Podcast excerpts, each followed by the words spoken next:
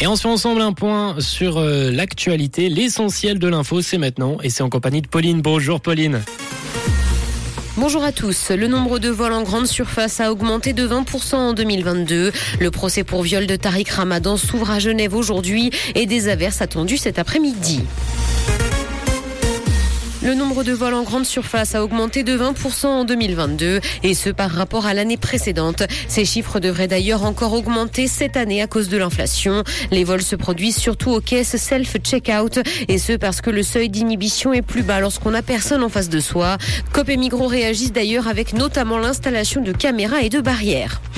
Justice, le procès pour viol de Tariq Ramadan s'ouvre à Genève aujourd'hui. L'islamologue suisse comparaît devant le tribunal correctionnel pour viol et contraintes sexuelles, des accusations qu'il nie d'ailleurs en bloc. La plaignante suisse avait une quarantaine d'années à l'époque des faits qui remontent à une quinzaine d'années. L'islamologue âgé de 60 ans aujourd'hui est menacé par un procès en France pour des faits similaires.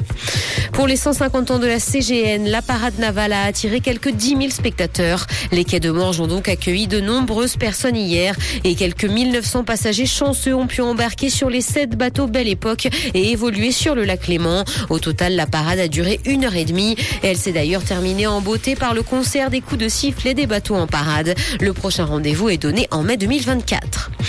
Dans l'actualité internationale, en Thaïlande, l'opposition pro-démocratie a créé la surprise aux élections législatives. La population a infligé hier un sérieux revers aux généraux au pouvoir depuis dix ans dans le pays lors du scrutin. Ils ont été submergés par le parti progressiste Move Forward qui est en quête d'une coalition. Le mouvement s'inscrit d'ailleurs dans la dynamique des manifestations pro-démocratie qui ont émergé dans le pays depuis 2020.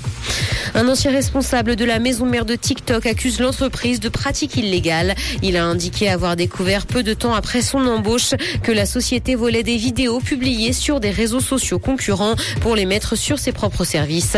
Il accuse d'ailleurs la firme de l'avoir licencié parce qu'il aurait alerté sur ses pratiques illégales, ce que TikTok a d'ailleurs toujours nié. Eurovision 2023, la Suède a remporté le concours musical européen pour la septième fois et la Suisse termine quant à elle 20e. Le candidat du pays n'a malheureusement pas su convaincre. La compétition s'est tenue samedi soir à Liverpool et s'est conclue par la victoire de Laurine et de sa chanson Tattoo. Ce n'est d'ailleurs pas une surprise puisqu'elle était la grande favorite de cette 67e édition. Elle a cumulé 583 points.